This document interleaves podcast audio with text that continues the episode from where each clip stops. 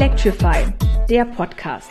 Mit Christian Jog in Stuttgart. Grüß dich. Hallo und Jerome Brunel aus Horb am Neckar. Grüß dich, Jerome. Hallöchen, grüß dich. So, da sind wir wieder. Wie versprochen, alle zwei Wochen. Wir haben es bisher ganz gut hingekriegt und äh, wir bekommen auch immer mehr Hörerpost äh, in unser E-Mail-Fach, äh, das ich mir nicht merken kann, aber der Christian kann sich's merken und kann es unseren Hörerinnen und Hörern nochmal verraten, wenn man sich an dieser Sendung beteiligen möchte, sei es schriftlich, sei es auch mit einem Audio, das man uns zuschickt. An welche E-Mail-Adresse kann man denn da sich wenden? Das geht an podcast at electrify-bw.de. Ganz einfach. Könnte ich mir eigentlich merken, aber äh, ich habe ja den Christian. Genau.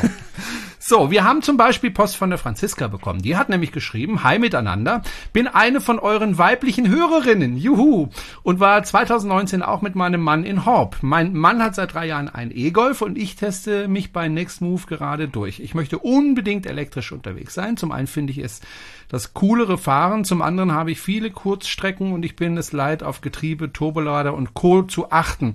Möchte mich aber in den stetig ändernden Markt derzeit auf kein Modell längeres festnageln. Beim Fahrzeugwechsel komme ich an Zusmarshausen vorbei. Darüber hatten wir ja letztes Mal gesprochen, der Christian und ich, genau. Das letzte Mal an Ostern.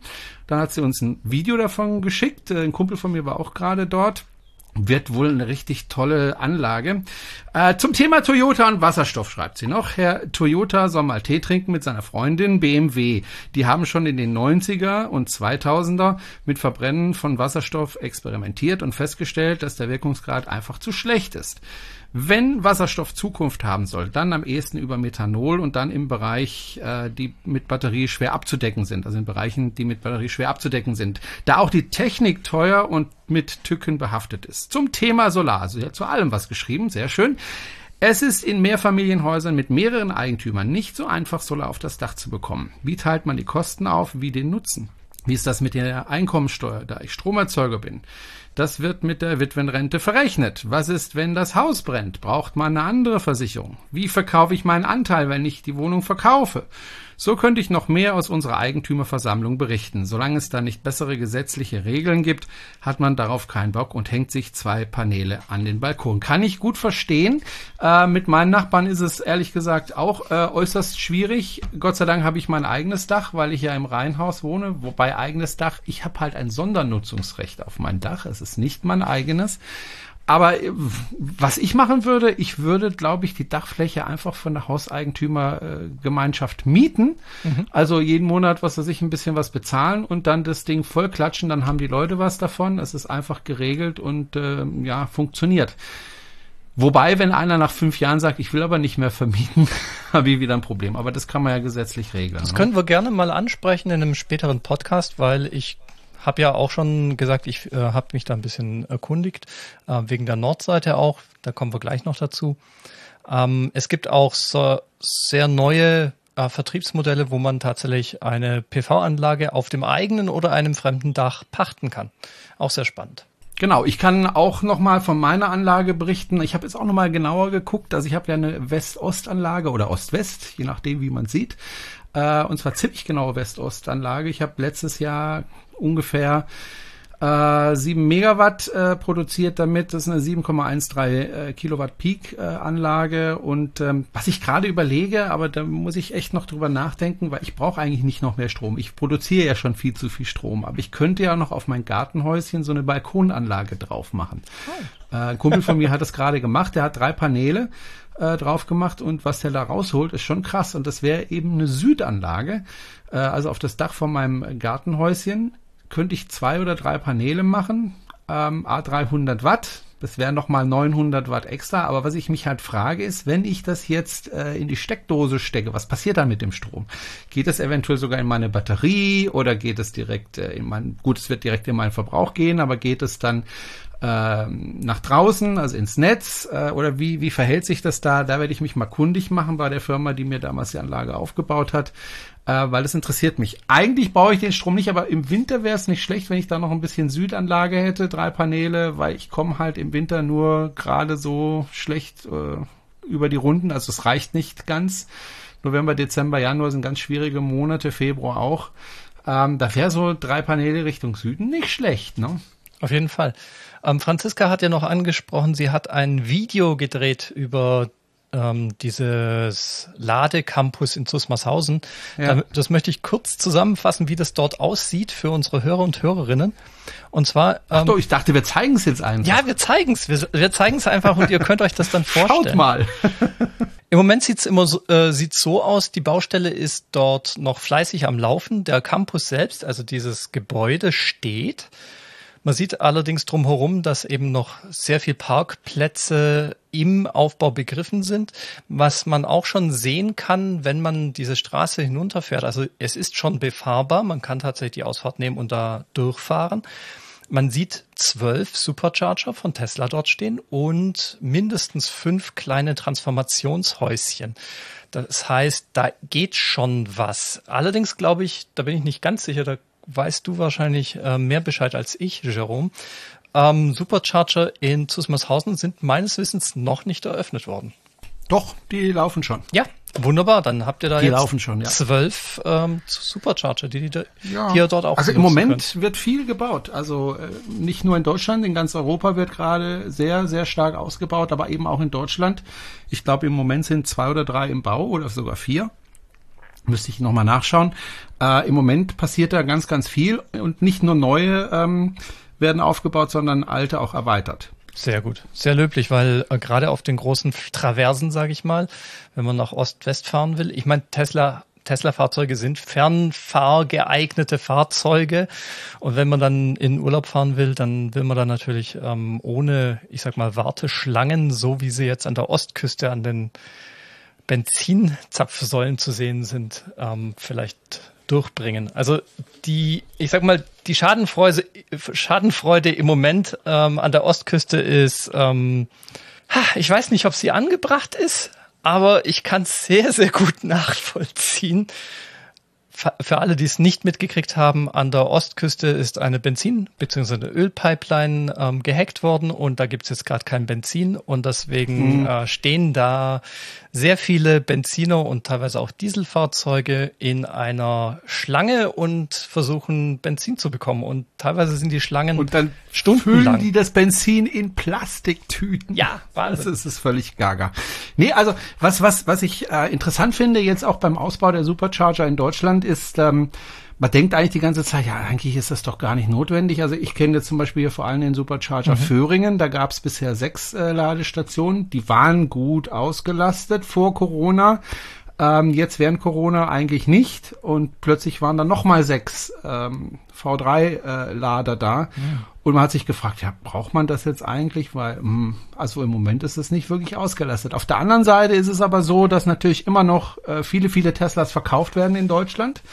Ähm, die fahren aber im Moment nicht so, wie sie es eigentlich möchten. Also kaum jemand kann ja in den letzten Monaten in Urlaub fahren.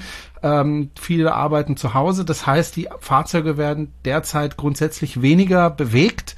Und da brauchen natürlich auch weniger Supercharger. Aber ich glaube, in dem Moment, wo wieder alles aufgemacht wird, wo die Grenzen wieder passierbar sind, ohne Probleme, wo man wieder im Urlaub fahren kann, ich glaube, dann werden wir die Supercharger tatsächlich auch benötigen und dann werden die auch wieder voller werden. Also da bin ich ziemlich sicher und äh, die verkaufen ja jeden Monat weitere Fahrzeuge. Also äh, die gehen da schon in die richtige Richtung, aber sie schaffen es, ähm, immer ein Stück vor der Welle zu sein, sozusagen. Also immer mehr äh, aufzubauen, bevor es einen Engpass gibt und nicht erst zu reagieren, wenn es einen Engpass gibt. Da sieht man eben, dass sie genau wissen, wo bewegen sich die Fahrzeuge, wie viele Fahrzeuge bewegen sich da. Ich bin mir sicher, die haben ein Softwareprogramm, das das genau analysiert und denen auch zeigt, da müsste einen hinbauen. Und äh, also jetzt gerade in der Region Stuttgart sind im Moment vier neue Supercharger-Stationen geplant und zwar in alle Himmelsrichtungen. Ich habe mich sehr gefreut, dass jetzt in Herrenberg, also südlich von Stuttgart, einer geplant ist. Es ist Richtung äh, München, also Richtung Osten ein, noch eine Station geplant, bei Kirchheim Tech irgendwo. Es ist Richtung Norden, Richtung Heilbronn einer geplant. Das ist Richtung Westen, also Richtung Karlsruhe ist, glaube ich, auch noch einer geplant, also wirklich in alle Himmelsrichtungen. Und wir haben ja schon eine Supercharger-Station, eine sehr große, äh, mit, äh, was sind's 20, glaube ich, äh, Stalls ähm, am Kreuz Leonberg der sehr gut besucht wird, vor allem äh, in den in den Zeiten, wenn Urlaub ist. Also da fahren sehr sehr viele, zum Beispiel Holländer äh, dran. Also da, ist immer High Life dann in der Ferienzeit. Also da passiert allein schon in, rund um Stuttgart eine ganze, ganze Menge. Auch die Schiene an der A5 beziehungsweise Richtung Frankfurt, äh, Heidelberg, Freiburg ist geplant und so weiter. Also da werden auch einige äh, gebaut werden dieses oder nächstes Jahr. Ähm, also da tut sich gerade ganz, ganz viel und das ist äh, eine schöne Sache.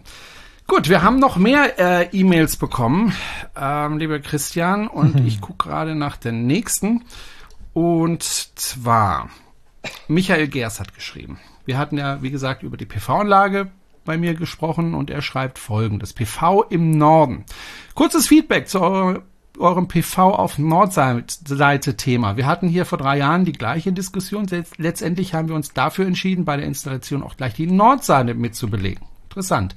Ich finde die Entscheidung auch immer noch richtig. Wir sind damals unter der 10 Kilowatt Peak Grenze geblieben. Übrigens da nochmal der Hinweis, diese Grenze gibt es nicht mehr. Die ist jetzt erhöht worden auf 30 Kilowatt Peak, was ich super finde. Ja. Äh, und ich mich frage, warum gibt es da überhaupt eine Grenze für Privatleute? Aber gut.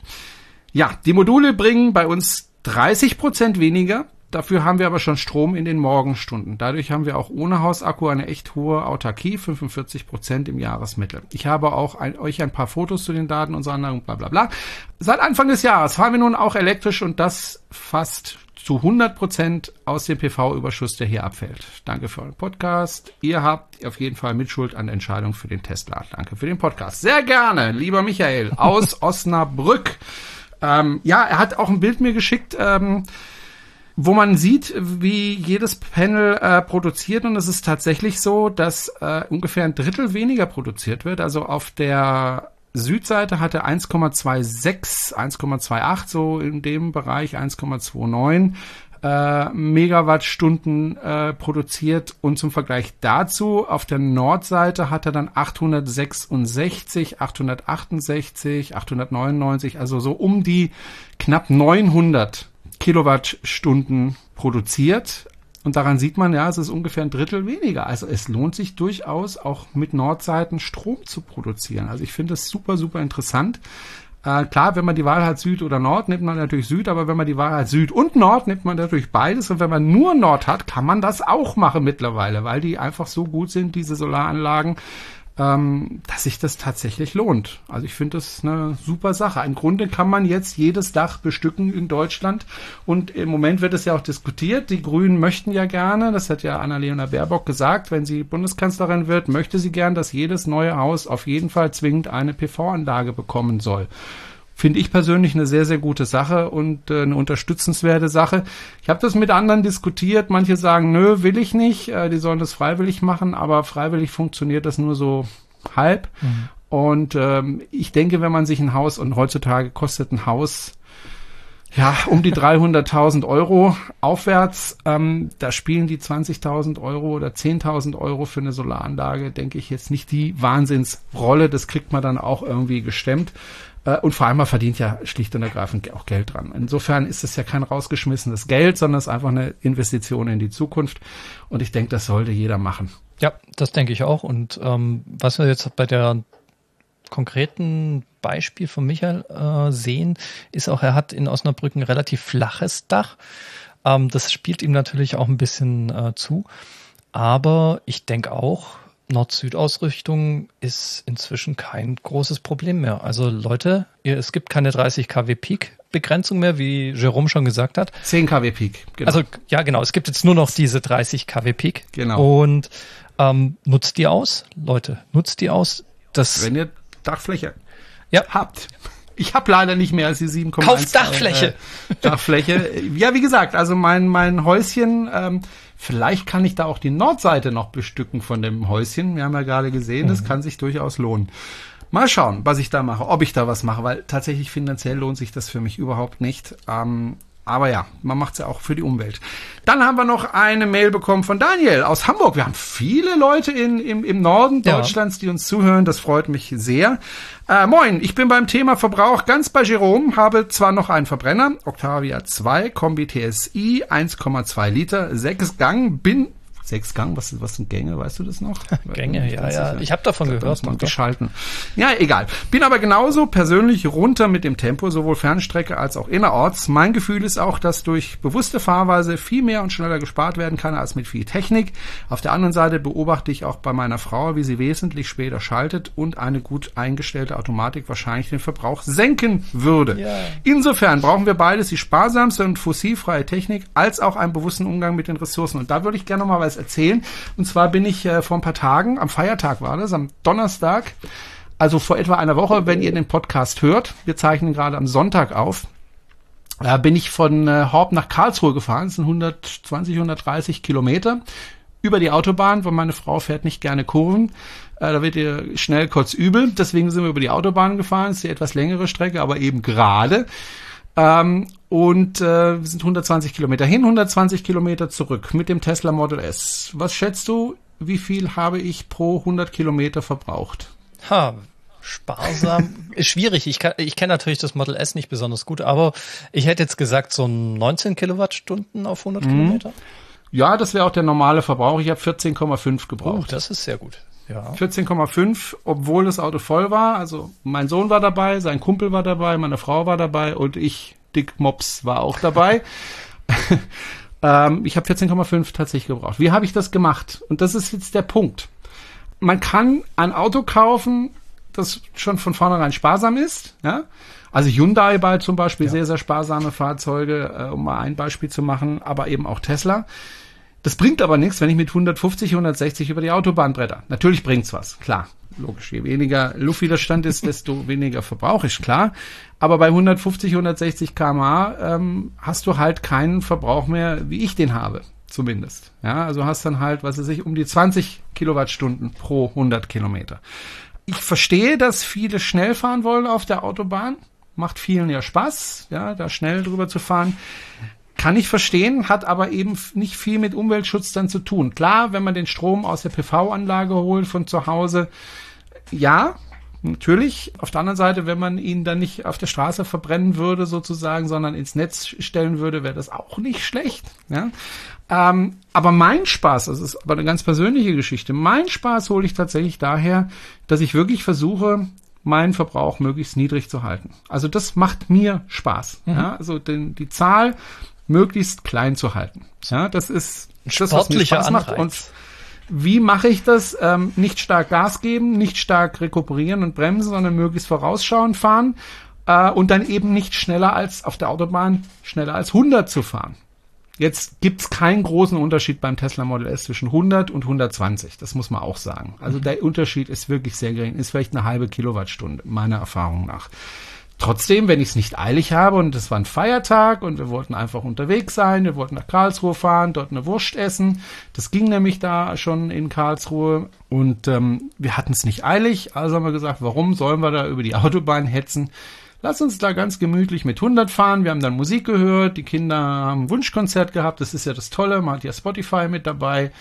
Ja, und dann haben wir eben viel Spaß gehabt und im Endeffekt waren wir nicht viel länger unterwegs, ja, aber deutlich entspannter. Und wie gesagt, ähm, als ich wieder nach Hause gekommen bin, habe ich mir nochmal den Verbrauch angeguckt und es waren tatsächlich im Schnitt 14,5 Kilowattstunden auf 100 Kilometer. Und das ist das, was mir persönlich Spaß macht, weil ähm, einerseits mit Ressourcen, umgehen, sparsam umgehen und natürlich auf der anderen Seite mein Auto schonen, auch die Batterie schonen damit, weil die ja weniger belastet wird, weil die dann weniger Zyklen hat äh, auf lange Sicht. Das sind Dinge, die mir wichtig sind. Ähm, aber klar, ich verstehe auch, wenn jemand sagt, ja, ich möchte aber auch schnell fahren. Wozu habe ich ein Auto, das über, was weiß ich, drei, vier, 500 PS hat, wenn ich die nicht ausnutze? Ja, aber das war mir persönlich völlig Banane, wie viel PS mein Auto hat. Klar, es ist schön zum Vorführen, ne? wenn man für die Elektromobilität äh, wirbt, dann gibt man auch mal Gas. Ähm, Mache ich aber tatsächlich nur noch dann, wenn, wenn jemand neben mir sitzt, der sich überlegt, ein Elektroauto zu kaufen. Ja, dann gebe ich auch mal Gas. Aber ansonsten fahre ich möglichst entspannt. Und ähm, wir werden, ich habe geplant dieses Jahr, ob es hinhaut, weiß ich nicht. Ich bin jetzt durchgeimpft, meine Frau hat noch nicht mhm. eine Impfung bekommen, leider. Äh, wir würden gerne nach Portugal fahren, weil da waren wir beide noch nicht. Und ähm, das sind 2100 Kilometer. diese 2100 Kilometer werde ich nicht mit 100 fahren. Da fahre ich dann 120. viel, viel schneller darfst du ja auch nicht fahren auf den französischen und äh, ich glaube auf französischen darfst du 130 fahren, in Spanien glaube ich nur 120. Ähm, viel schneller darfst du sowieso nicht fahren. Insofern, aber schneller werde ich auch nicht fahren, weil, wie gesagt, ich versuche, das macht mir Spaß, einfach den Verbrauch ähm, unten zu halten. Auch als ich noch mit Verbrenner unterwegs war, also das Fahrzeug davor war ja mit Erdgas, das ich übrigens mit Biogas betanken konnte, weil ich hier um die Ecke einen Bauer habe, der Biogas hergestellt hat, tatsächlich. Auch da habe ich versucht, möglichst wenig zu verbrauchen. Äh, schon allein deswegen, weil auch dieses Auto tatsächlich eine Reichweite von 300 Kilometer hatte mhm. und ich die auch ausnutzen wollte und nicht alle zwei Tage zu, zum Biogasbauern fahren wollte. Und ähm, durch frühes Hochschalten, durch Vorausschauendes und so weiter, die üblichen Sachen, kann man da echt viel sparen. Also ich habe damals unter fünf Kilogramm äh, Erdgas verbraucht, ähm, beziehungsweise Biogas auf 100 Kilometer. Das war ein VW Turan. Also man kann da einiges machen. Also ähm, selbst mit einem Auto, das jetzt nicht unbedingt Verbrauchskönig ist, das kann man ordentlich drücken. Auch ein ID3 kann weniger verbrauchen, wenn man ihn nicht so tritt und wenn man einfach vorausschauend und so weiter fährt. Und das kann auch Spaß machen, da die möglichst geringe Zahl zu haben und den Leuten dann zu sagen, ja, ich habe 14,5 gebraucht und du äh, 19. Wie hast ja, du genau. das denn gemacht? Ja, das macht auch Spaß. also mir zumindest. Also da ist jemand bei mir, das freut mich und ähm, ja, wenn das andere auch tun. Es gibt auch Leute, die sagen, ja, wenn du mit 100 über die Autobahn gehst, das ist ja schleichend, da stehst du ja auf der Autobahn. wenn man natürlich normalerweise mit 160, 180 äh, über die Autobahn brettert, dann kommen 100 in der Tat wirklich langsam vor, gar keine Frage. Wenn man das normalerweise aber nicht tut und immer 100 fährt, dann kommt eines überhaupt nicht mehr langsam vor, sondern kommt eines tatsächlich normal vor. Äh, man gewöhnt sich dran. Man gewöhnt sich tatsächlich dran und es ist auch einfach ein viel entspannteres Fahren, weil man viel seltener überholen muss. Ähm, und man muss sich halt beschäftigen, ja. Man hört Podcasts oder man, man hört Musik oder ne, was auch immer. Ähm, und wenn man einen Autopiloten an Bord hat, dann ist es sowieso nochmal entspannter und wenn nicht, auch egal. Also ich finde es eigentlich, ja, es ist halt meine Art zu fahren. Ja, tatsächlich ist es bei mir ähnlich. Ähm, ich habe ja ein Elektromotorrad und ähm, ich fahre auch lieber, ich sag mal, etwas gemütlicher, also so maximal bis 100 km/h, aber ich fahre auch nicht, oft, nicht gerne auf der Autobahn, sondern bei mir eben, weil mir nicht schlecht wird beim äh, Kurvenfahren, dann doch lieber die kürzeren Strecken und dafür lieber äh, ein, zwei Kurven mehr. Und das bedeutet eben Landstraße fahren bis maximal 100 km/h und ganz häufig sind eben kleinere Ortschaften dazwischen drin und dann auch mal 80er Strecken. Wenn man in der Schweiz oder in Frankreich fährt, sowieso äh, nur 80er Strecken und ähm, weniger. Das heißt, da kriegt man dann auch noch mal einmal durch die Strecke, die dann üblicherweise kürzer ist als über die Autobahn, als auch eben durch die Landschaft selbst noch so ein paar Boni dazu. Das ist ja auch ganz nett, wenn man nicht nur grau in grau auf der Autobahn hat, sondern vielleicht auch mal ein schönes Rapsfeld oder ähnliches äh, an der Straßenseite. Carsten hat uns auch noch geschrieben. Da geht es auch nochmal darum, ähm, soll man sich äh, eine Nordanlage bauen, PV. Ähm, er schreibt, man bekommt abends noch länger Strom mit ausreichender Leistung fürs Laden des BEV. Gerade für Pendler, die erst spät zurückkommen, kann man dann noch ein paar Kilowattstunden nuckeln. Gerade wenn man das BIW bei schlechtem Wetter am Wochenende nicht voll bekommt, ist das nützlich. Der Strom vom Dach kommt saisonal sehr unterschiedlich. Da hilft auch der Hausspeicher nicht. Da ist meines Erachtens bei der PV-Anlage Größe durch nichts zu ersetzen, wenn man möglichst viel Strom selbst erzeugen möchte. Deshalb sollte man auch Norddächer voll machen. Jein. Also, ich habe ja kein Norddach, beziehungsweise ich habe äh, einen Speicher äh, der hat 6,75 Kilowattstunden und äh, im Dezember hatte ich, glaube ich, ungefähr 50 Prozent Autonomie. Also mhm. 50 Prozent muss ich dazu kaufen, 50 Prozent habe ich selber verbraucht, also erzeugt. Die Hälfte ähm, hätte ich jetzt den Speicher nicht, wäre das deutlich weniger. Ja, also insofern, ein Speicher hilft schon, aber die Frage ist, ob ein Speicher sich jetzt finanziell lohnt. Bei mir eher wohl nicht weil ich einfach zu wenig Strom verbrauche. Bei anderen könnte sich das durchaus lohnen, die einfach, also wenn du zum Beispiel ein Aquarium hast und draußen noch die Wasserpumpe im Teich hast und dies und jenes, also wenn du nicht einen Verbrauch von 100 Watt wie ich hast, sondern von 400, 500 Watt, weil du vielleicht noch einen Server laufen lässt äh, in der Nacht und so weiter, dann lohnt sich ein Speicher schon, auch finanziell, aber wenn man wie ich äh, 100 Watt Verbrauch hat, dann lohnt sich das einfach nicht, weil also finanziell nicht. Aber was mir viel wichtiger war, ist das Gefühl, dass wenn ich abends den Fernseher einschalte, dass ich weiß, dieser Strom kommt von meinem Dach. So. Mhm. Also ich möchte auch nachts den Strom, den ich tagsüber produziere, verbrauchen. Das ist einfach eine, eine Entscheidung, die ich irgendwann mal getroffen habe, zusammen mit meiner Familie. Die bilanzielle Betrachtung von Jerome, mehr produziert als verbraucht, ist meines Erachtens schief. Es geht ja bei der eigenen CO2 bzw. Energiebilanz nicht nur um den Hausstrom, sondern auch um den sonstigen direkten und indirekten Verbrauch, Heizung, Laden des BEW, Herstellung und Transport von Produkten aller Art, Nahrung. Wenn man den bilanziell ausgleichen möchte, müsste die PV größer sein. Klar wenn ich meinen persönlichen Fußabdruck, CO2-Fußabdruck ausgleichen möchte, dann muss die Anlage deutlich größer sein. Gar keine Frage. Ich hätte auch, wenn ich jetzt äh, ein entsprechendes Dach gehabt hätte, das komplett zugekleistert, egal wie groß es ist, also bis jetzt 30 Kilowattstunden. Ähm, Kilowatt Peak? Nee, bis 30 Kilowatt Peak ohne Stunden. Vorsicht, Jana ist nicht da, ich muss aufpassen, dass ich ja, mich selber korrigiere. Ich bin auch sehr, sehr scharf, dass du da alles richtig machst. Ja, ja, ja, ja. Hätte ich gemacht, ja. Zumal ja ähm, die Panels ja wirklich günstig geworden mhm. sind. Du zahlst ja so um die 120 Euro inzwischen für ein 300 Watt Panel. Also es ist wirklich günstig geworden. Da hätte ich natürlich alles voll geklatscht. Das Problem ist, ich habe halt nicht mehr. Ich habe genau diese 7,13 Kilowatt Peak und mehr kriege ich nicht aufs Dach. Das war mein Problem. Aber ich überlege ja jetzt gerade, ob ich na, mein, mein Gartenhäuschen noch, noch vollkleister mit zwei, drei von diesen Panels. Ich denke auch von ähm, der Priorität her ist es tatsächlich so, ähm, bevor man sich einen größeren Akku in den Keller stellt, ja. sollte man ja. erstmal ähm, mehr PV aufs Dach packen, so viel wie geht. Insbesondere weil PV-Anlagen relativ günstig sind im Vergleich zu so einer Batterie im Keller die sind halt doch noch relativ teuer in der Anschaffung. Ja, die sind richtig teuer. Das Ding ist allerdings, ähm, wenn du natürlich einen hohen Verbrauch hast, zum Beispiel auch durch dein, dein Elektroauto, ja, dann kann natürlich ein größerer Batteriespeicher Sinn machen. Also ich denke da jetzt gerade an meinen Freund in, ähm, in der Nähe von Bonn, der kauft sich gerade einen Tesla und der hat eine ähnlich große Anlage wie ich. Und wenn der abends nach Hause kommt von der Arbeit, wäre es natürlich cool, oder ist es natürlich cool, wenn er sein Auto dann wieder vollladen kann? Und ich sag mal, er braucht, was weiß ich, sechs, sieben, acht, neun Kilowattstunden am Tag, wenn er zur Arbeit fährt. Ähm, wenn er die dann aus der Batterie rausholen kann, dann macht es Sinn. Mhm. Ja, wenn er erst abends einstecken kann. Ja. Dann macht es natürlich Sinn, einen größeren Akku anzuschaffen. Bei mir macht das leider keinen Sinn, weil ja. Im Winter würde ich mich natürlich drauf, drüber freuen, wenn, wenn mal die Sonne richtig knallt, dass, dass man dann eben den Akku wieder füllen kann und dann vielleicht zwei Tage wieder damit auskommt, statt nur einen oder eineinhalb. Aber es lohnt sich einfach finanziell nicht. Also das ist einfach, äh, ja. Und diese, diese Akkus, meiner hat um die 10.000 Euro gekostet, äh, sind einfach Schweine teuer. Die sind ja. einfach richtig, richtig teuer.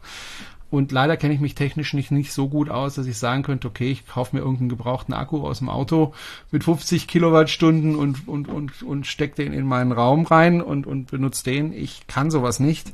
Aber auch da wäre die Frage, macht es Sinn, ja, 50 Kilowattstunden Akku da einzubauen? Ich denke mal eher nicht. Aber ich habe jetzt 6,75. Das passt eigentlich ganz gut. Damit komme ich ein bis anderthalb Tage aus, äh, wenn keine Sonne scheint. Und insofern ist das für mich okay. Ja, und wie gesagt, also ich habe das ganze Jahr im Grunde über 90 Prozent Eigenverbrauch beziehungsweise Autonomie so rum äh, und in den Wintermonaten mindestens 50 Prozent. Also das ist ja auch schon mal immerhin nicht schlecht. So, aber wie gesagt, klar, wenn man CO2 ähm, ausgleichen möchte, dann kann es nicht groß genug sein, gar keine Frage. Aber ich kann ja leider nicht mal mein Auto laden hier, weil die Nachbarn das verhindert haben. So, und insofern ist es äh, schwierig. Gut, lass uns mal ähm, wegkommen von Solar und was weiß ich. Ich war ähm, kürzlich unterwegs mit meiner Frau am Wochenende, weil meine Frau ist schon ziemlich lange, also auch schon vor dem neuen Modell, verliebt in den Fiat 500e. und ähm, sie hatte sich sogar ähm, damals äh, auf einem Elektroautotreffen den 500er angeguckt, wie er nicht in Europa verkauft worden ist, sondern mhm. nur in den Vereinigten Staaten. Und die wurden ja dann importiert. Da gab es zum Beispiel oder gibt es einen Händler in, in Stuttgart, der das ganz gut macht wohl und hatte sich das angeguckt und war ganz verliebt in dieses Auto und fand das ganz, ganz toll. Und wir haben uns ähm, einfach mal kundig gemacht ein bisschen ähm, über den Fiat 500e, weil sie sich tatsächlich überlegt hat, wollen wir den kaufen oder nicht. Sie fährt ja im Moment mit dem Twizy durch die Gegend. Sie hat keinen weiten Weg, also sie fährt 1600 Meter bis zur Arbeit. Jetzt werden sich wieder viele fragen, wieso nicht mit dem Fahrrad? Ganz einfach, weil da auf diesen 1600 Metern Höhenunterschied von 100 Metern ist. Das heißt, es geht da ziemlich steil aufwärts. Sie muss aus dem Tal raus. Wer hier schon mal in Hop war, weiß, was ich meine. Das machst du, wenn überhaupt, mit dem Elektrobike, klar, aber im Winter, was machst du dann? So, und ähm, deswegen fährt sie mit dem Twizy. Mit dem Twizy fährt sie gerne. Das ist okay. Sie jammert manchmal im Winter, wenn es kalt ist, dass es kalt ist. Aber sie macht das, jammert jetzt nicht, weil sie wirklich das furchtbar findet, sondern weil sie mich halt ärgern will oder keine Ahnung. Jedenfalls äh, ist sie schon lange Zeit in den Fiat 500 eben verliebt und äh, wir haben uns das jetzt mal näher angeguckt und ähm, haben aber dann feststellen müssen, dass wir das nicht kaufen werden, äh, aus zwei Gründen. Also zum, zunächst mal ist es ein sehr kleines Fahrzeug, ja. Also ist klar, das ist ein Kleinwagen. Kleinstwagen, Kleinstwagen, ich glaub, da muss man aufpassen. Der, der ist, glaube ich, sogar kleiner als der Fiat Panda, ne? Ja, ähm, also mir kommt der Fiat Panda zumindest größer vor. Ja, ja, der es ist, Panda es ist ein, ein wunderschönes höher. Auto. Also das muss man wirklich sagen. Mhm. Es ist ein wirklich schönes Auto, schön gezeichnet. Auch die Blinker vorne finde ich total schön an der Seite ähm, die so wie ein kleiner Keil rausragen. Äh, es ist wirklich schönes, lauter Kleinigkeiten, die einfach liebevoll sind. Es ist wirklich ein schönes Auto. Aber, und jetzt kommen wir zum Aber, es gibt zwei Einschränkungen, die dann eben doch verhindern, dass wir das Auto, so wie es jetzt im Moment verkauft wird, kaufen werden. Erstens, das Problem ist, es ist eigentlich ein Zweisitzer. Es gibt zwar hinten eine Rückbank drin, aber die ist kaum verwendbar. Also im Moment würde mein Sohn noch reinpassen, der ist aber knapp 1,50 Meter groß. Ähm, wenn der 1,60 Meter oder 1,70 Meter äh, groß wird, dann wird es da wirklich sehr, sehr eng. Und wahrscheinlich passt er dann gar nicht mehr hinten rein. Das heißt, ähm, wir brauchen aber ein Fahrzeug, ähm, wo wir sagen, ähm, da wollen wir zu dritt drin sitzen, einfach um zu vermeiden, immer mit dem fetten Tesla durch die Gegend zu fahren. Mhm. Ähm, das wird aber auf absehbare Zeit nicht mehr möglich sein, weil wahrscheinlich der Janik sich dann weigern wird, da hinten reinzusitzen und keinen Bock darauf haben wird, da sich da mühsam reinzufärchen. Äh, das ist das eine Problem. Also es ist tatsächlich, ja, es ist ein Kleinstwagen, aber er ist wirklich so klein, dass also wirklich hinten kaum noch jemand reinpasst. Das ist das eine Problem. Das andere Problem ist tatsächlich auch der Preis. Also wenn du ihn einigermaßen ausgestattet haben willst mit der großen Batterie, mit der du auch 300 Kilometer gut kommst, dann zahlst du halt dann mal schnell mal um die 32.000 Euro. Da gehen natürlich noch die 10.000 runter Förderung und so weiter. Also du kommst da irgendwo bei 22, 23.000 Euro raus. Und ich sag mal so, 22, 23.000 Euro für ein Auto, wo du nicht mal auf der hinteren Bank sitzen kannst, das ist dann doch echt eine ganze Stange Geld. So schön das Auto ist, so knuffig das ist. Aber da stimmt, finde ich, ähm, das Preis-Leistungs-Verhältnis einfach nicht mehr. Ähm, wenn er, sagen wir mal so, 5, 6, 7.000 Euro weniger kosten würde, dann können wir nochmal drüber schwätzen. Und insofern warten wir einfach jetzt mal ein Jahr, wenn dann die Gebrauchten auf den Markt kommen, wie sich dann die Preise entwickeln vom Fiat 500e. Vielleicht gucken wir dann nochmal. Äh, aber zu dem Preis von 2.000, 23.000 Euro einigermaßen ausgestattet, ist mir irgendwie zu viel. Und dann kann man das Fahrzeug ja auch noch vergleichen, weil mancher kann ja auch sagen, ja, warum nimmt ihr nicht den Smart vor vor? Ja, der ist, glaube ich, auch in dem Preiskategorie ungefähr unterwegs. Der hat aber auch richtig Platz hinten einigermaßen für eine, für eine dritte und vierte Person. Aber der ist uns auch zu teuer. Ja, also ich habe das jetzt mal ein bisschen zusammengefasst hier, um äh, damit ihr auch den Vergleich habt mit anderen Fahrzeugen. Also erstmal muss man sagen, der Fiat 500e, der neue Fiat 500e, so muss man äh, genau sagen. Es heißt auch neuer 500er. Ähm, da muss man drauf achten. Der basiert nämlich tatsächlich auf einer neuen Architektur. Das ist also kein umgebauter Benziner ja. mehr, das ist, sondern ja, ja. tatsächlich auf das ist ein reines E-Fahrzeug. Der wird auch nicht mehr als Verbrenner verkauft. So ist es, genau. Die, den Weg sind ja auch schon andere gegangen. Also Smart mhm. gibt's auch nur noch elektrisch und den E-Up, ähm, den wird's wohl in Zukunft auch nur noch elektrisch geben. Das heißt, da sieht man ganz klar, wo die Reise hingeht. Bei dem 500er muss man natürlich auch vergleichen mit den anderen Fiat 500, weil es ist natürlich so, Fiat hat eine super schöne, also die meisten Italiener haben eine super schöne Designsprache, haben sehr schöne Fahrzeuge, die sind aber nicht unbedingt, ich sag mal, State of the Art, was Technik angeht. Da ist der, vier, der neue 500 E tatsächlich eine Ausnahme. Der ist in dem A-Segment, so heißt das Segment für diese Kleinstwagen, das KBA, also das Kraftfahrtbundesamt nennt das auch Minis. Die sind also unter den Kleinwagen angesetzt. Bei diesem A-Segment gibt es normalerweise ganz viel Abstriche. Da sind ganz viele Dinge normalerweise nicht drin, die vom Platz her einfach nicht reinpassen. Oder die das gesamte Auto sehr viel teurer machen würden. Und da muss man sagen, da hat der neue 500er setzt da durchaus auch Maßstäbe. Da sind nämlich Dinge dabei, die in der Kategorie, also in dem Segment, ähm, absolut unüblich sind. Zum Beispiel ist standardmäßig das hat ja nicht mal VW in den größeren Dingern drin.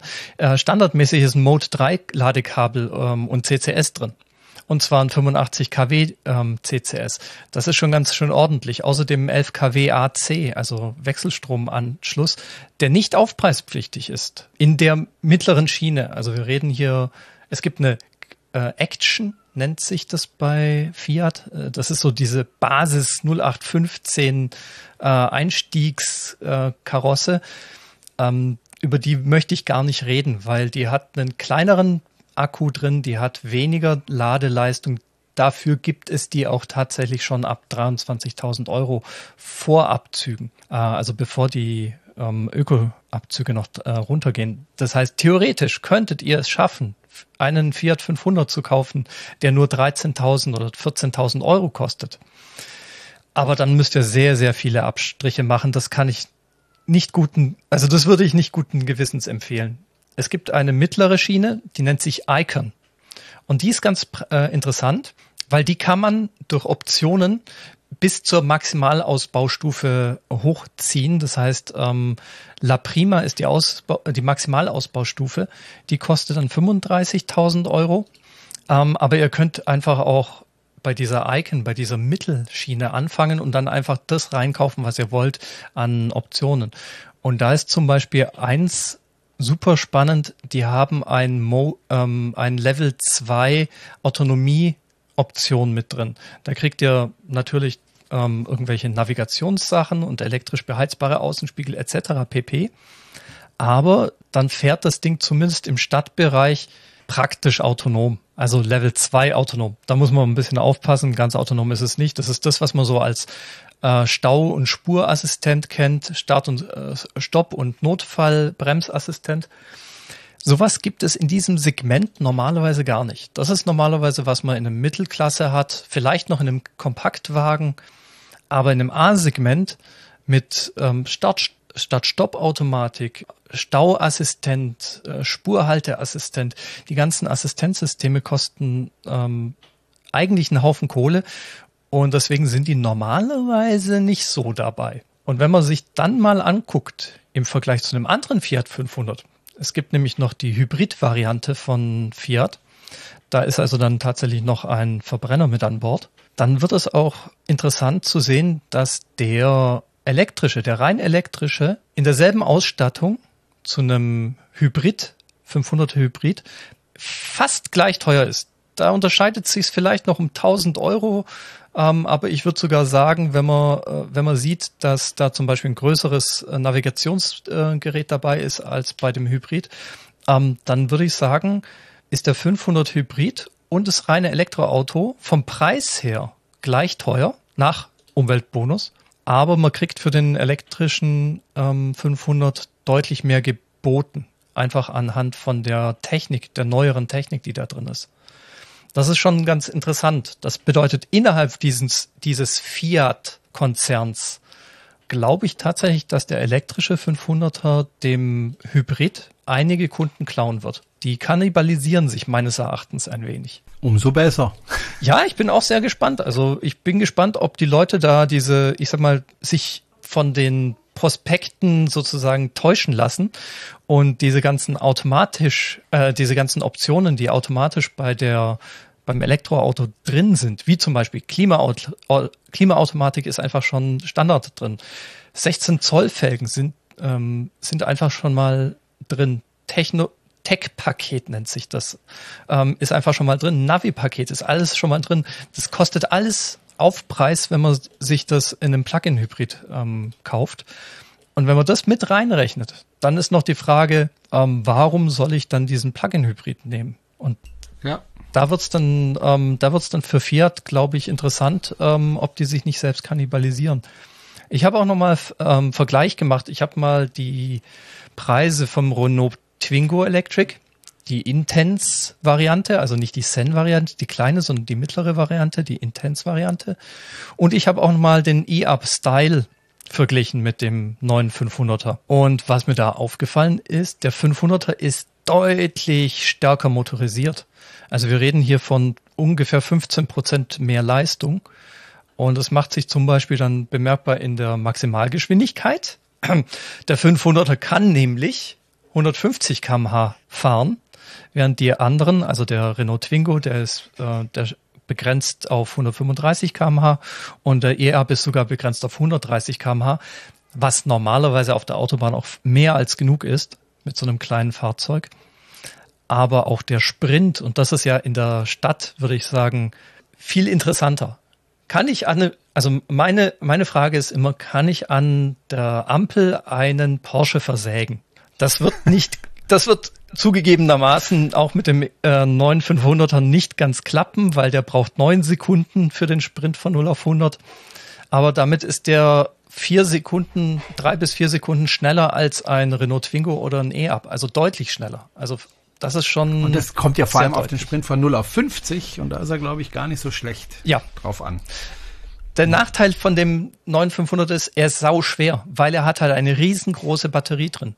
Ähm, du mhm. hast es vorhin angesprochen, die Batterie ist ungefähr nutzbare Kapazität 37 Kilowattstunden.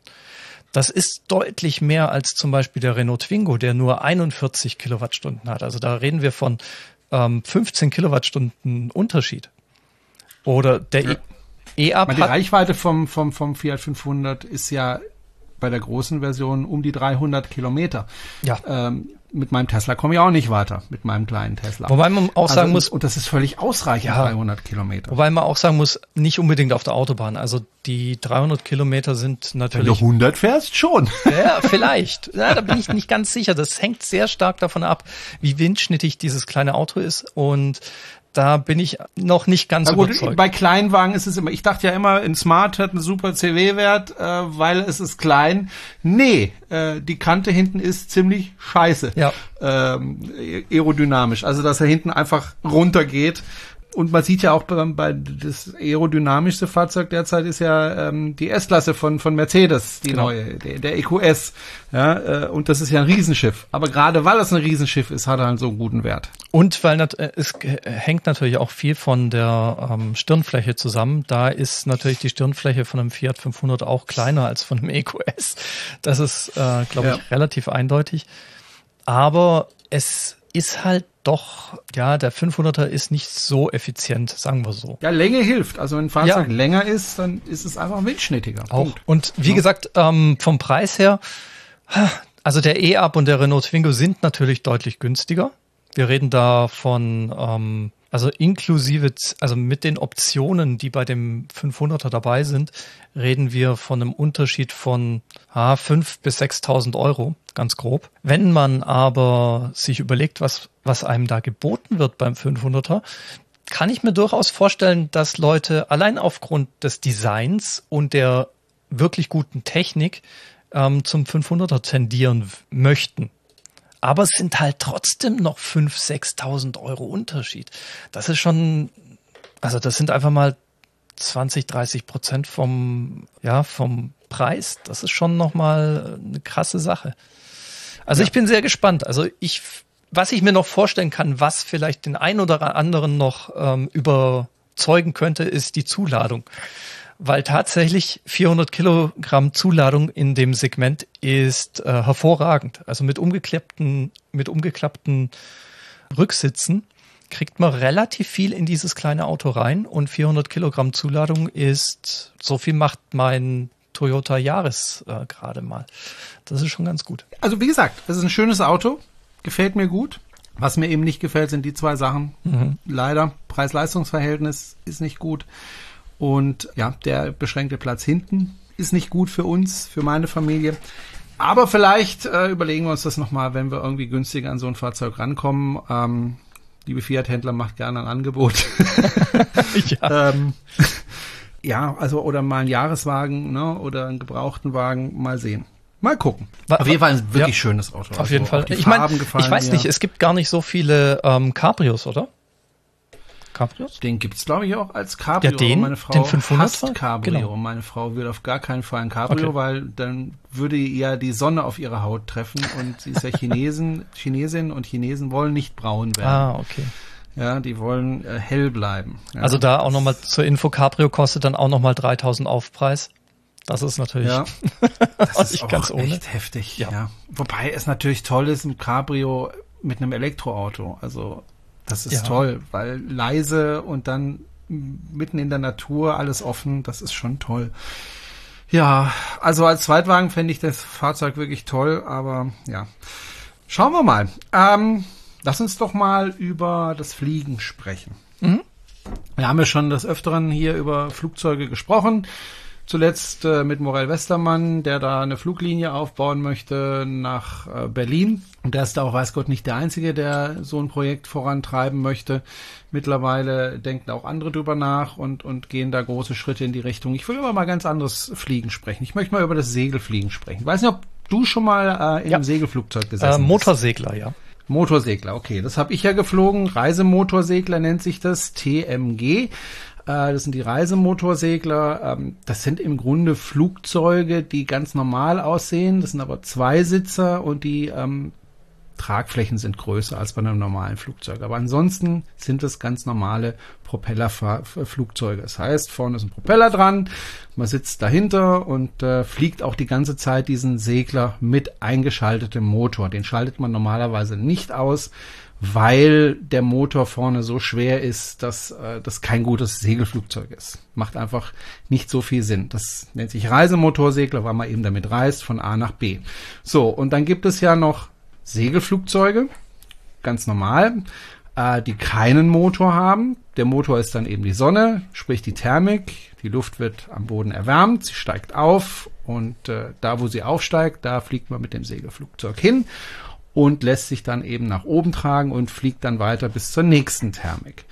Ähm, das ist eine sehr umweltfreundliche Geschichte, weil man lässt ja nicht die ganze Zeit den Motor laufen, sondern nutzt eben die Energie der Sonne. Problem ist allerdings bei einem Segelflugzeug, du musst dieses Segelflugzeug erstmal in die Luft bekommen. So. Äh, und da gibt es verschiedene Möglichkeiten. Möglichkeit Nummer eins, die am meisten verwendet wird, ist die Winde. Das sind meistens Dieselmotoren, die die Winde antreiben und dann wird eben das Segelflugzeug an einem Seil nach oben gezogen. Das macht Spaß, weil die Beschleunigung ist ordentlich und es geht steil nach oben, ist ein bisschen Achterbahn fahren, macht Spaß. Ist aber meistens ein Dieselmotor, also wenig umweltfreundlich. Es gibt zwar auch elektrische Winden, aber die sind eher die Ausnahme.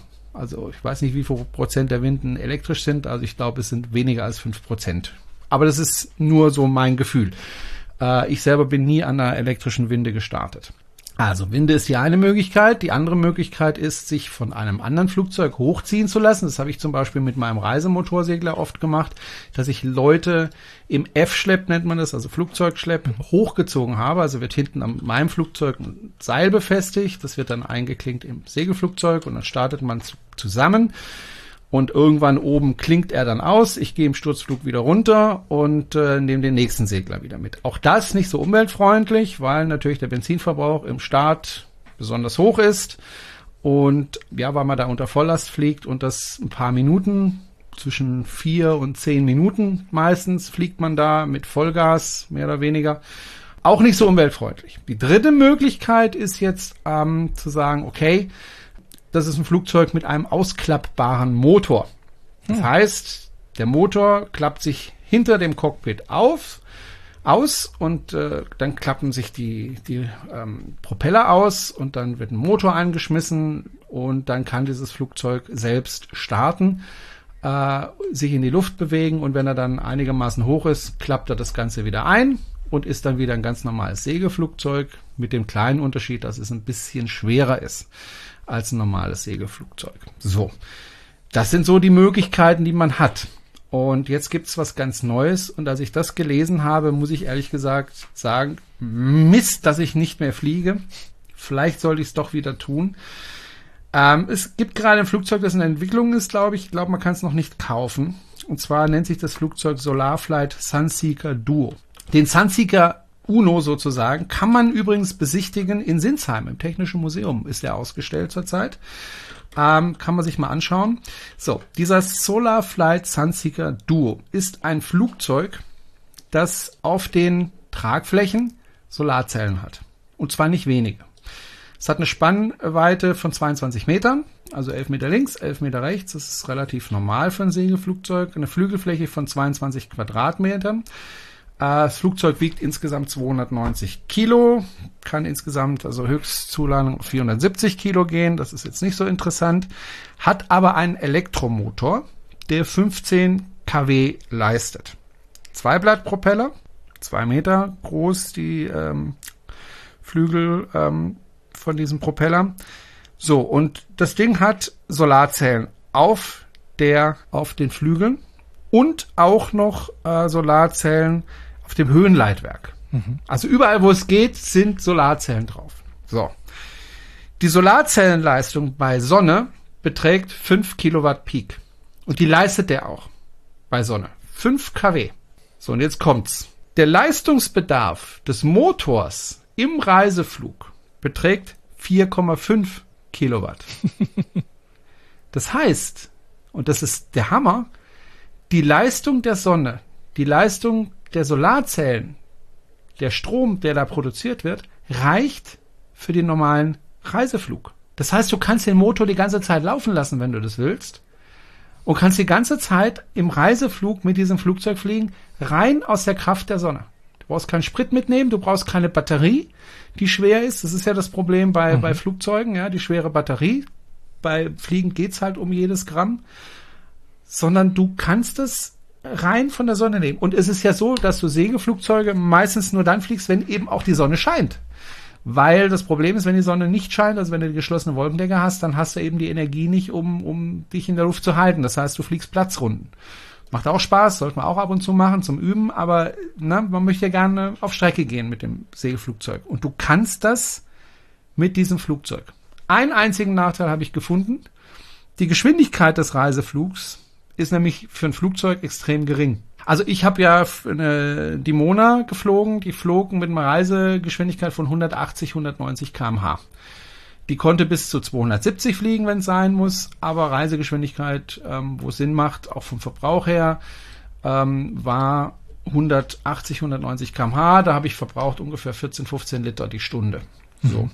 Der Reiseflug bei dem Solarflight Sunseeker Duo ist aber 65 Stundenkilometer. Uh. Das ist für ein Flugzeug echt wenig. Wow. Das ist, das ist wirklich wenig, wow. weil weil das Problem ist folgendes, je höher du steigst mit einem Flugzeug, desto stärker sind die Winde. Mhm. Ja? Deswegen, wenn man die Flugplanung macht, also ich bin oft nach Freiburg geflogen, das war eine Strecke von Kirchheim-Tech bei Stuttgart von ungefähr 120 Kilometern, dann habe ich mal geguckt, wo, wo kommt denn der Wind her? Meistens kam er aus Westen natürlich. Das heißt, auf dem Hinflug bin ich meistens möglichst tief geflogen. Ja, also was ist ich in 800, 1000 Metern äh, über Grund. Äh, über den Schwarzwald muss er dann höher steigen, weil er einfach schon äh, knapp 2000 Meter hoch ist. Da fliegst du halt auch ein bisschen höher, aber ich habe dann immer mich bemüht, wenn ich nach Freiburg geflogen bin, möglichst tief zu fliegen und auf dem Rückflug eher nach oben zu steigen, weil ich dann schön Rückenwind hatte. Ja? Dass du mal Gegenwind hast von mal 100 kmh ist nichts Ungewöhnliches. Also, wobei bei einem schön strahlenden Sonnenschein eher nicht, aber also, dass du da in der Höhe durchaus mal höhere Luftgeschwindigkeiten hast, ist durchaus üblich. Und 65 kmh ist da nicht so wahnsinnig viel. Das heißt, es kann dir passieren, wenn du irgendwo hinfliegst und dann wieder zurückfliegen möchtest, dass du Probleme bekommst, weil du vielleicht 70 kmh Gegenwind hast. Und dann fliegst du rückwärts. dann fliegst du tatsächlich mit 5 kmh rückwärts. Wahnsinn. Ich erinnere mich, ich bin mal äh, nach Freiburg geflogen und da fliegst du so auch manchmal an der A81 entlang. Da siehst du unten die Autos fahren. Und ich hatte damals äh, richtig heftig Gegenwind, über 100 kmh Gegenwind und habe dann unten gesehen, wie die Autos mich alle überholt haben, weil ich dann halt 180 reise, ich hatte da, ich glaube, um die 100 kmh Gegenwind, dann flog ich nur noch mit 80 kmh. Ja, und die Autos unten halt mit 120, 130 km, die waren einfach schneller als ich. Ja. Ähm, wenn du aber ein Flugzeug hast, das nur 65 kmh fliegen kann und du hast 100 kmh Gegenwind, da fliegst du rückwärts. Ja, da fliegst du tatsächlich rückwärts. Das geht, auch technisch, praktisch. Ja, ja natürlich, solange ja, Also 65 kmh ist, ist echt nicht viel, aber diese 65 kmh kannst du tatsächlich komplett emissionsfrei machen und zwar dauerhaft. Du kannst wirklich lange ähm, fliegen mit ja. dem Ding. Also 10, 12 Stunden kannst du dich mit so einem Flugzeug in der Luft halten. Und das finde ich schon grandios. Ja, und du kannst ja trotz alledem, trotz Motor und so, kannst ja trotzdem Thermik erfliegen mhm. und dann auch Geschwindigkeit damit machen. Aber du hast immer diesen Motor, der dir zumindest mal 65 kmh garantiert, äh, mit dem du arbeiten kannst. Und es hat auch eine Batterie an Bord, die wiederum hält äh, 20 bis 25 Minuten. Okay. Ja, also du kannst 20, 25 Minuten Steigflug machen äh, mit dem Flugzeug ohne jeden Sonnenstrahl. Ja, das heißt, du kannst dann auch abheben und ähm, ja, kannst dann eben vom Flugplatz wegfliegen mit einem Motor und es funktioniert. Also ich finde das, also als ich das gelesen habe, ich fand das wirklich absolut grandios. Also das Flugzeug an sich sieht auch schick aus. Es ist ein Cockpit, wo man nebeneinander sitzt. Das finde ich auch immer gut, wenn, wenn mhm. man mit seinem Passagier auch besser interagieren kann und ihn auch das zeigen kann. Ne? Finde ich auch schön. Der Motor ist platziert übrigens am Höhenleitwerk also ähm, vor dem ähm, Höhenruder. Das sieht auch total schick aus und das, das Gute ist, wenn du den Motor laufen lässt, du hörst ihn nicht. Ah, weil er weit du hörst ist. ihn nicht. Mhm. Ja, auch das ist wichtig, weil wenn du wie ich zum Beispiel mit so einem Reisemotorsegler unterwegs warst, dann hast du einen Kopfhörer auf den Ohren, nicht, weil das wahnsinnig cool aussieht, ja, also mit einem Mikrofon so vor, vor, dem, vor dem Mund, sondern weil es einfach im Cockpit laut ist und mhm. du dich kaum unterhalten kannst, wenn du dieses Teil nicht benutzt. Ja, und ähm, im Segelflugzeug trägst du normalerweise keinen Kopfhörer, ähm, weil er kein lauter Motor rappelt. Und in diesem Segelflugzeug trotz Motor auch nicht. Ja, also du kannst da auch ohne Kopfhörer fliegen, was das Ganze natürlich deutlich angenehmer macht, als wenn du immer dieses Ding auf den Ohren, so wie wir das jetzt ja auch haben, auf den Ohren hast, irgendwann werden die Ohren heiß und es wird irgendwann unangenehm. Äh, Gerade wenn man in einem heißen Cockpit sitzt, weil es wird ja, wenn man so weit oben ist und das ist ja voll verglast, wird es relativ schnell relativ warm. Da möchte man nicht unbedingt einen Kopfhörer haben. Also ich finde, das ist eine wirklich, wirklich tolle Sache. Ist auch ein schickes Flugzeug. Mir gefällt es gut. Ist ein Hochdecker. Und äh, ja, ich bin mal gespannt, zu welchem Preis das vielleicht irgendwann mal äh, auf den Markt kommt. Hersteller sitzt, äh, ist Solarflight, sitzt äh, in den USA. Und äh, ja, ich hoffe, dass das Ding irgendwann mal verkauft wird und dass sich das dann auch gut verkauft. Ich finde das eine tolle Sache. Nochmal. Also die Akkukapazität hat 8 Kilowattstunden. Der Leistungsbedarf im Reiseflug 4,5 kW und die Solarzellenleistung 5 kW. Das heißt, er kann sogar noch die Batterie laden, während er im Reiseflug ist. Ja. Also ich finde das, ich finde das grandios. Also das ist doch ein tolles Fliegen, oder? Ja, ich finde auch, ähm, ich bin gerade auf der Homepage von Solarflight und ich sehe gerade, wenn man Lust hat, kann man tatsächlich in Italien eine, mhm. ähm, einen Flug buchen. Und zwar, wer selbst anreist, kann eine drei Stunden äh, Flug für 450 Euro oder einen anderthalb Stunden Flug für 300 Euro buchen. Aber es gibt auch komplett Tagesangebote und sogar ein Wochenangebot ähm, inklusive ähm, Pickup ähm, beim äh, Flughafen Mailand, also Milan Airport und äh, Rückshuttle inklusive Bed and Breakfast. Also lauter solche Sachen, die ähm, eigentlich sehr dazu an animieren, ähm, mal dorthin zu fahren und ähm, oder zu fliegen und mal sowas auszuprobieren. Und ähm, also es ist ein stolzer Preis, schon, muss man sagen, aber ähm, aber ja, es ist was Besonderes. Ist aber, aber ja, aber stell dir mal vor, diese Maschinen kämen in die Vereine. Da kommt es jetzt wirklich drauf ja. an, was kostet das Flugzeug, wenn man es kauft. Aber stell dir mal vor, diese Flugzeuge kommen in die Vereine.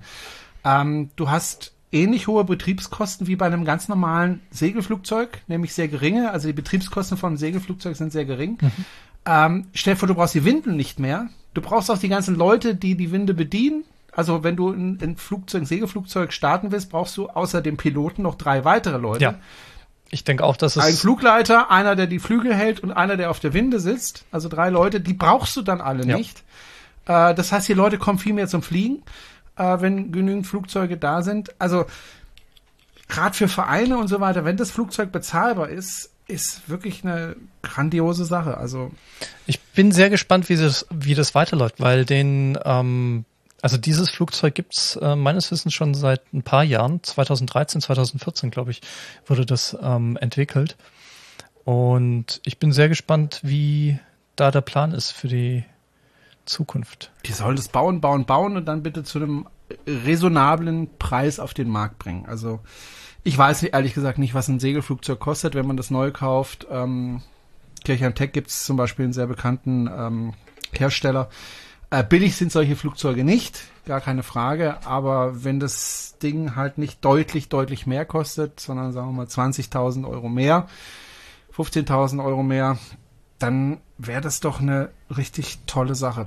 Weil das ist halt das Ding, ja. Du, wenn du im Segelflugzeug unterwegs bist, ähm, du kannst, es kann ja halt immer mal passieren, dass du keine Thermik findest und dass du eine mhm. Außenlandung machen musst. Außenlandungen sind nicht besonders gefährlich, aber eben auch nicht ungefährlich. Ja, eine Bekannte von mir ist leider bei einer Außenlandung ums Leben gekommen. Mhm. Aber wenn du diese Angst nicht mehr hast, dass du irgendwo strandest, weil die Landung ist das eine, aber dann musst du ja wieder abgeholt werden. Da muss also jemand mit einem Auto kommen und einem Anhänger kommen und dich da holen und ne, das willst du alles nicht sondern wenn du einfach den Motor wieder anwerfen kannst und ansonsten das wie ein ganz normales Segelflugzeugen benutzen kannst, dann ist es doch, finde ich, äh, eine richtig tolle Sache. Ja, auf jeden mal Fall. Mal schauen. Wir werden sehen. Spannend. Ob sich das so weiterentwickelt, ähm, dass das Ding auch mal in einem größeren Maß auf den Markt kommt. Wenn, finde ich jedenfalls eine tolle Sache. Wenn einer unserer Hörer vielleicht schon mal so einen Flug gebucht hat, vielleicht gibt's dann auch mal ein Feedback und wir kriegen so ein bisschen Einsicht, äh, wie das war. Also meldet ja. euch einfach unter podcast at electrify-bw.de, falls ihr mit dem Solarflight schon mal geflogen seid. Ja. So, du wolltest, glaube ich, noch auf eine äh, Veranstaltung hinweisen, ne? Genau. Und zwar, wir haben ja, die, viele werden es wissen, ein neues COP 26 in Glasgow. Also ähnlich wie die COP 21 zum Pariser Abkommen wird es jetzt ein Treffen Weltwirtschaftstreffen, Klimatreffen, was auch immer, ähm, in Glasgow geben. Und zwar ist es ähm, im November dieses Jahres. Und wir werden zusammen mit der GEVA, das ist die Global Electric Vehicle Alliance, also GIVA, mit der zusammen haben wir vor, einen Sternfahrt zu planen. Das heißt, vor diesem Treffen am 1. Das fängt am 1. November an ähm, sind Elektrofahrzeugfahrer aus ganz Europa, im Prinzip aus der ganzen Welt, weil Plug-in America auch einen großen äh, Anteil an der Planung hat, sind Elektrofahrer aufgerufen, einen, ähm, eine Sternfahrt zu organisieren. So, Route und Zeitplan sind noch in Planung. Das heißt, wir wissen noch nicht hundertprozentig, wie die Route bzw. wie die einzelnen Termine aussehen werden. Aber wir fangen jetzt schon mal an zu fragen, das geht jetzt an euch, an li liebe Hörer und Hörerinnen. Habt ihr Lust, da mitzumachen und zwar aktiv? Sprich, habt ihr ein Fahrzeug, mit dem ihr quer durch Deutschland Richtung Glasgow fahren möchtet oder zumindest mal bis nach bis zum Ärmelkanal oder bis nach Calais und hättet ihr Lust, da mitzumachen? Das würde ich jetzt einfach mal als Aufruf machen und meldet euch. Ihr wisst, die E-Mail-Adresse ist immer noch podcast at electrify-bw.de und wir würden dann eure, ich sag mal, eure Bereitschaft aufnehmen in einer kleinen Liste und ihr kriegt dann weitere Informationen, sobald die Planung etwas fortgeschritten ist. Wie gesagt, das wird erst im Oktober, ich sag mal, relevant werden, weil wir gehen davon aus, dass Leute aus Polen, Tschechei etc., also auch aus, vielleicht sogar aus Russland kommen werden. Und die werden dann natürlich nicht innerhalb von zwei Tagen ähm, bis nach Glasgow fahren, sondern ähm, da gibt es dann mit Sicherheit Planungen, die auch die manche Leute eher im Wochenbereich treffen und andere, die es dann halt in zwei, drei Tagen schaffen können. Also meldet euch einfach, wenn ihr Lust habt, da mitzumachen, wenn ihr Lust habt, ähm, da auch vielleicht ein kleines Event, vielleicht eine Ladeparty zu organisieren auf der Strecke unterwegs. Ähm, die Strecken sind noch nicht fix, aber wir wollen natürlich äh, Berlin, vielleicht Leipzig, Stuttgart und vielleicht noch im Westen von Deutschland noch ein, zwei äh, Städte besuchen. München ist sicherlich auch dabei. Und wenn ihr euch meldet, dann können wir das alles planen und euch da voll mit einbeziehen. Weißt du das genaue Datum, wann das stattfindet? Weil ich gucke gerade wegen meinen Schulferien. Ah. Ich habe 26.10. bis 30, also die Woche, habe ich Herbstferien. Wenn es da ist, dann könnte ich mir das überlegen. Also die Klimakonferenz ähm, COP26 ist vom 1. November, das ist ein Montag, bis Freitag, 12. November. Und Ach, da habe ich keine Ferien. Ja, genau, da sind genau die Ferien vorbei. Die Woche nach meinen Ferien. Aber die Frage ist ja, wollt ihr wirklich zu der Klimakonferenz oder wollt ihr nur dorthin fahren? Weil die Idee ist natürlich erstmal hinzufahren, ob man dann jetzt die zwölf Tage ähm, da direkt auf der Klimakonferenz zubringen möchte oder in Glasgow. Das ist natürlich jedem frei, ähm, freigestellt. Ähm, wichtig ist erstmal, dass wir so eine ähm, Sternfahrt hinmachen, um darauf hinzuweisen, das Ziel muss ja auch klar sein, um darauf hinzuweisen, dass Elektrofahrzeuge die Zukunft sind und die mögen sich doch bitte bei der Klimakonferenz darum kümmern, dass hier auch was geht. Also zum Beispiel, ihr könnt darauf hinweisen, dass äh, erstens, dass Elektrofahrzeuge umweltfreundlich sind, zweitens, dass wir sowas ähnliches wie ein Lieferkettengesetz brauchen, damit Kinderarbeit kein Thema mehr ist. Wir können darauf hinweisen, dass wir mehr Ladeinfrastruktur brauchen, außer ihr habt einen Tesla, dann braucht ihr das nicht. Und vielleicht können wir auch noch darauf hinweisen, dass wir weltweit oder zumindest europaweit einheitliche Abrechnungssysteme brauchen, damit das vereinfacht wird. Also es gibt sehr viele Punkte, die bei dieser Klimakonferenz auch für uns relevant werden.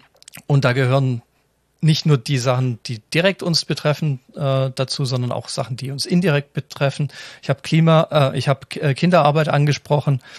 Ähm, ich möchte aber auch ansprechen grundsätzlich, ähm, dass wir zum Beispiel sagen, wir wollen nicht, dass unsere Elektrofahrzeuge mit Kohlestrom betrieben werden. Und solche Sachen werden mit Sicherheit auch ein großes Thema werden. Gut, dann lass uns mal Schluss machen für heute. Wir sind schon über die Stunde drüber. Äh, es sei denn, du hast noch ein wichtiges Thema. Ich glaube aber, wir sind durch, ne? Ich glaube, wir sind gut, äh, gut durch, ja. Ähm, wenn unsere gut. Hörer natürlich noch Themas, Themas, Themata, Themen haben. Themen. Du kommst Themen. mal zu mir in die deutsche Ganz einfache okay? Themen, Themen haben. Ähm, meldet euch einfach. Wir sind, habt ihr auch äh, mitbekommen, wir sind, wir haben immer ein offenes Ohr für euch. Genau. Und gerne auch Audios schickt, wenn ihr wollt, oder eben eine E-Mail. So ganz klassisch. Ähm, ich weiß, es gibt noch tausend andere Möglichkeiten, Slack und ich weiß nicht was, aber wisst ihr was, ich bin alt geworden und ich, ich, ich blick das alles nicht mehr so. Nee, also ich weiß nicht, wie es dir geht äh, durch Corona, diese tausend verschiedenen Arten, wie man Videokonferenzen machen kann. Teams und dann gibt's äh, Jitsi, Skype, Jitsi Meet genau. und dann genau. gibt's Duo. Ah, Duo gibt's schon gar nicht mehr. Und Skype und dies und jenes und jeder hat sein eigenes Süppchen und ach, genau. ich mag nicht mehr. Ich will nicht mehr. Ich will einfach die Leute treffen und mit denen sprechen. Ja, das wäre sehr schön. Ja. Ja, aber es wird ja jetzt langsam besser. Corona ähm, scheint jetzt ähm, besser in den Griff gekommen zu sein, kann man das so sagen. Ja. Jedenfalls äh, sieht es jetzt langsam besser aus und ich glaube, wir können uns auf den Sommer freuen und weil ich immer wieder gefragt werde wegen Horb, ich weiß es noch nicht. Ja, ja also ich bin da eigentlich sehr zuversichtlich. Ich habe jetzt auch keine Gespräche mehr gehabt mit der Stadt Horb. Äh, ich glaube, wir sind alle so ein bisschen in der Wartestellung aber ich bin eigentlich recht zuversichtlich, dass wir im Herbst zumindest, das ist ja im Moment geplant, ein Treffen machen können, wo wir uns alle treffen, ohne Vorträge, aber mit einem schönen Stadtfest, einem Zusammentreffen. Und ich glaube, es tut uns allen gut, wenn wir uns mal alle wiedersehen. Ähm, ganz entspannt, ohne Programm und äh, das Jahr drauf, also nächstes Jahr, können wir dann wieder mit Vorträgen und so weiter machen. Dieses Jahr alles ein bisschen eine Nummer kleiner, was heißt nicht heißt eine Nummer weniger. Also ich fände schon schön, wenn wieder 300 Fahrzeuge nach Horb kämen. Zumal es ja auch wirklich interessant wäre, dann mal diese Vielfalt von Fahrzeugen zu sehen. Ja, ähm, Wir erinnern uns, am Anfang gab es nur Tesla und Renault Zoe äh, und das ein oder andere exotische Fahrzeug und inzwischen gibt's ja richtig viel und das wäre toll, wenn wir das dieses Jahr in Horb hinkriegen würden. Wie gesagt, da gibt's im Moment nichts Neues, geplant ist es. Die Stadt weiß auch Bescheid, Stadt möchte das auch, aber wir müssen eben gucken wegen Corona. Aber da sieht's eigentlich ganz gut aus, denke ich. Und ich denke auch, das so, sobald es die Veranstaltungen gibt, äh, gibt's die natürlich auch äh, wieder auf unserer Homepage äh, vom Genau. Verein. Ne? Da kann man sich dann auch anmelden, da gibt's dann die Möglichkeit dazu. Das stellen wir dann alles rechtzeitig online. Im Moment sind wir in einer abwartenden Haltung, aber so langsam müssen wir das auch mal entscheiden. Gut, Christian, ich wünsche dir noch einen schönen Sonntagabend und äh, jetzt gerade angefangen zu regnen wieder. Also der Mai ist dieses Jahr echt äh, ja. Der Meister. Wobei, wobei der viele Regen tut der Natur auch ganz gut. Auf jeden Fall. In Wäldern, in Schwarzwald sowieso.